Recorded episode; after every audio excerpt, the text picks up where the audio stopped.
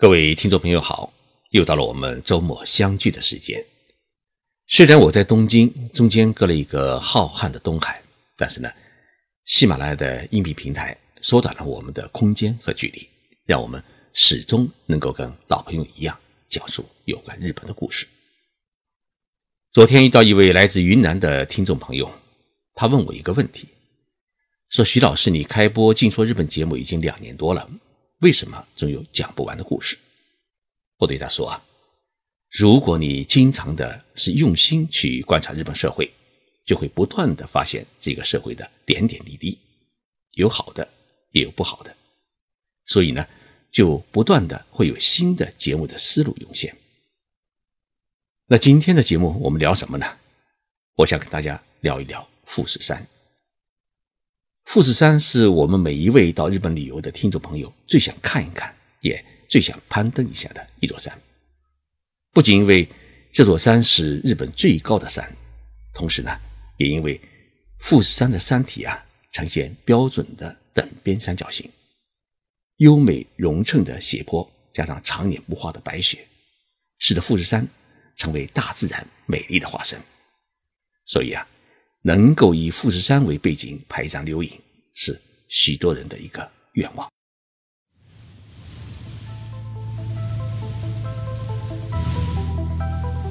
任你波涛汹涌，我自静静到来。静说日本，冷静才能说出真相。我是徐宁波，在东京给各位讲述日本故事。富士山距离东京啊，大约有一百公里。由于没有直达的列车，因此呢，从东京去富士山景区最好的办法呢，是在东京的新宿车站前坐直达的旅游大巴，既便宜又快捷。富士山有多高呢？它的标准的高度是三千七百七十五米。在日本人民的心目当中，富士山呢是一座圣山，是日本民族的一个象征。自古以来。这座山的名字呢，就经常的在日本的传统诗歌和歌当中出现。日本诗人曾用“玉扇倒悬东海天，富士白雪应朝祥”的诗句来赞美它。富士山是目前世界上最大的活火山之一。目前呢，虽然处于一个休眠状态，但地质学家们仍然把它列入了活火山的之列。自公元七百八十一年有文字记载以来，富士山共喷发了十八次，最后一次喷发是在一七零七年，也就是中国的清朝康熙四十六年。所以，日本的地震专家一直在预测，富士山在未来几十年内再发生一次火山喷发，也绝对有这种可能。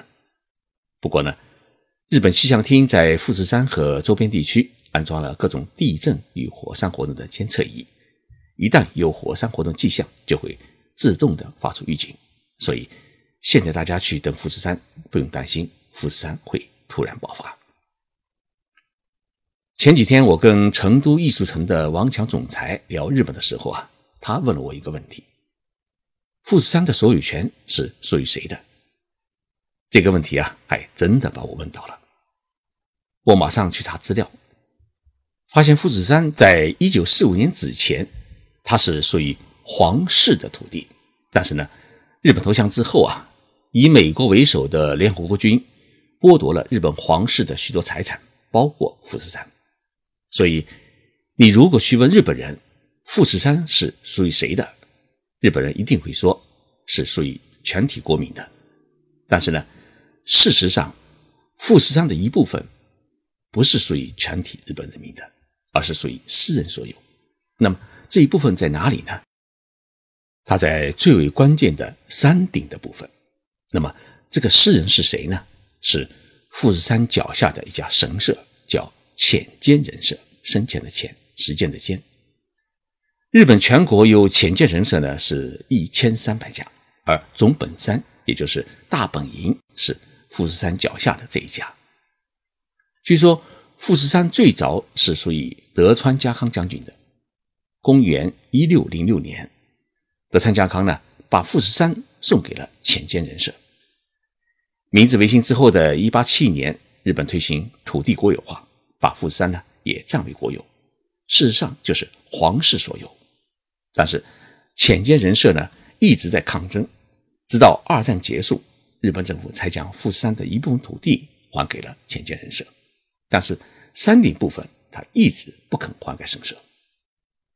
一九七四年，日本最高法院做出了一个判决，判国家归还浅间神社山顶部分的土地，但是日本政府还是赖着不还，一直拖到二零零四年，日本财务省才正式将八合目以上的土地正式认定为浅间神社所有的私有土地。所以，我们如果登富士山顶的话，其实是进入了私人领地，不过呢，神社方面啊，他没有在山顶收门票。虽然一年有三十万人登上山顶。刚才大家有没有听我说到一个词叫“八合目”？八合目是什么意思呢？我在这里跟大家好好解释一下。我们古代啊有一种说法叫“九重天”，说的是天有九重高。这一说法传入日本以后啊。日本人也把富士山按照九重的概念进行划分，从山脚下一直划分到山顶，分成九个层次。但是它的名称呢，不叫九重，而是叫九合目，合作的合，目标的目。山脚下是一合目，半山腰为五合目，到山顶呢是九合目。我们坐车到达的富士山半山腰就是五合目。富山地区啊，春季是樱花盛开，夏季呢是山风习习，秋季的时候啊是红叶满山，到了冬季啊是白雪皑皑。山周围有各种植物呢，是多达两千余种，为一个天然的大植物园。那么富士山到底是属于谁？刚才呢我给大家做了解释，其实啊还没有完全的解释清楚。因为日本人自己也常常说不清楚，不妨有机会你去问问日本人，这富士山到底是属于哪一个县管的？绝大多数的日本人一定会说啊是山梨县，但是呢，静冈县人听了以后是绝对不会乐意，因为静冈机场的宣讲资料上面写的很明白，他说我们的机场是位于富士山脚下，在飞机降落时能够看到雄壮的富士山。为什么山梨县和静冈县会为富士山到底属于谁的问题而打架呢？原来啊，富士山的北面是属于山梨县，而富士山南面呢是属于静冈县。但是，因为富士山的大部分景点和登山道都在山梨县，所以呢，人们的印象当中啊，富士山是属于山梨县管辖的。富士山的北面山路呢有五个湖，从东向西。为山中湖、河口湖、西湖、金津湖和木西湖，统称呢叫富士五湖。其中呢以山中湖最大。湖东南的有一个村叫任野村，有通道、景池等八个祠堂，总称是任野八海。这个任野八海呢与山中湖是相通的。河口湖在五个湖当中，交通啊是最为方便。湖当中有个小岛，是富士五湖当中仅有的一个有岛之湖。如果你要看富士山倒影的话呢，去河口湖是看的最为美丽的。富士山不仅仅是一个自然的奇观，同时也是不少日本人崇敬的圣地。日本神道教的信徒们认为富士山是通往另一个世界的门户，因此呢，每年有几百人走进富士山脚下的原始森林。结束自己的人生。二零一三年六月，联合国教科文组织批准将富士山列入了世界自然遗产名录。如何管理好这座世界自然文化遗产？山梨县和金港县的政府啊，共同制定了一系列的登山的限制时间。首先规定，每年的七月一号为开山日，开山期间呢为两个月，从。七月初开始到九月十号结束。如果你想攀登富士山顶，那么只允许在这个时间段里面去登山，其余的时间呢，只能走到五合目，也就是半山腰。不能攀登山峰。其次呢，两县政府设定了一个长达半年的封山期，从冬季的十一月开始，一直到第二年的五月中旬结束，属于整个的冬季封山期。任何车辆是不能进入登山车道，也不可以进入五合目，你只能在山下是远望富士山。靖港县政府和山梨县政府实施如此严格的封山制度，一方面呢是为了保证游客的安全，因为呢到了冬季以后啊是白雪皑皑；另一方面呢也是为了维护富士山景区啊它的环境呢不被破坏。大家知道。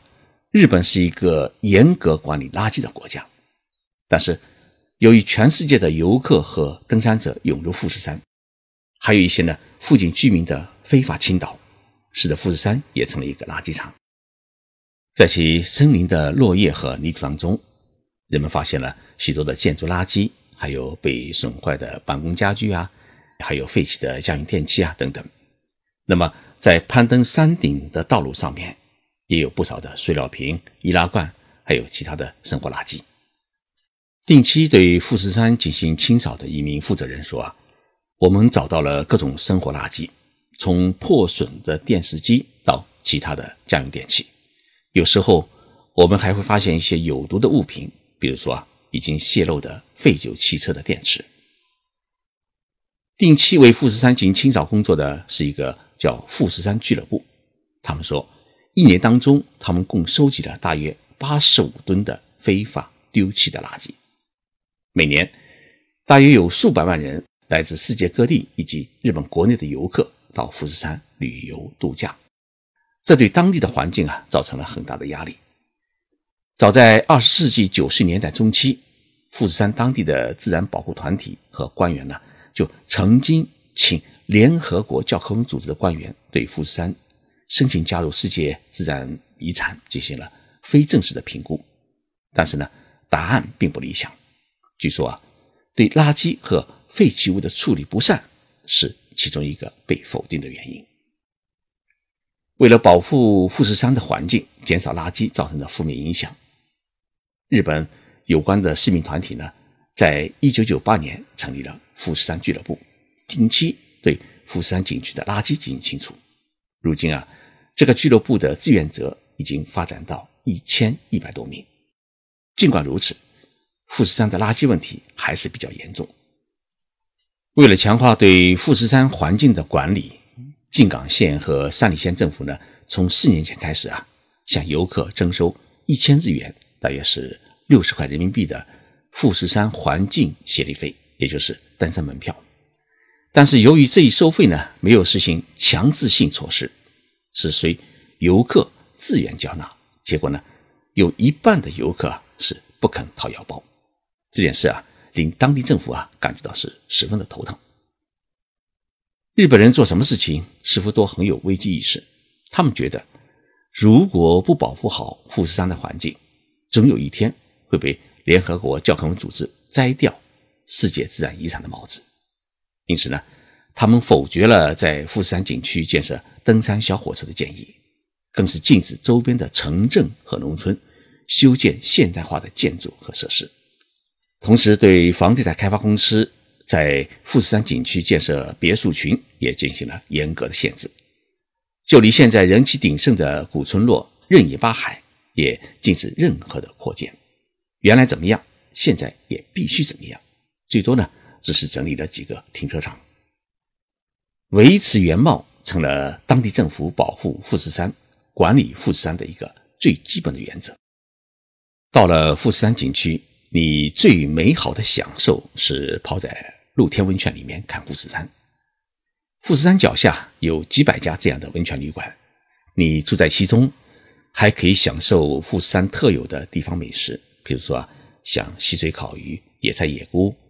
又可以体验到日本的乡村文化，人与自然的美好融合。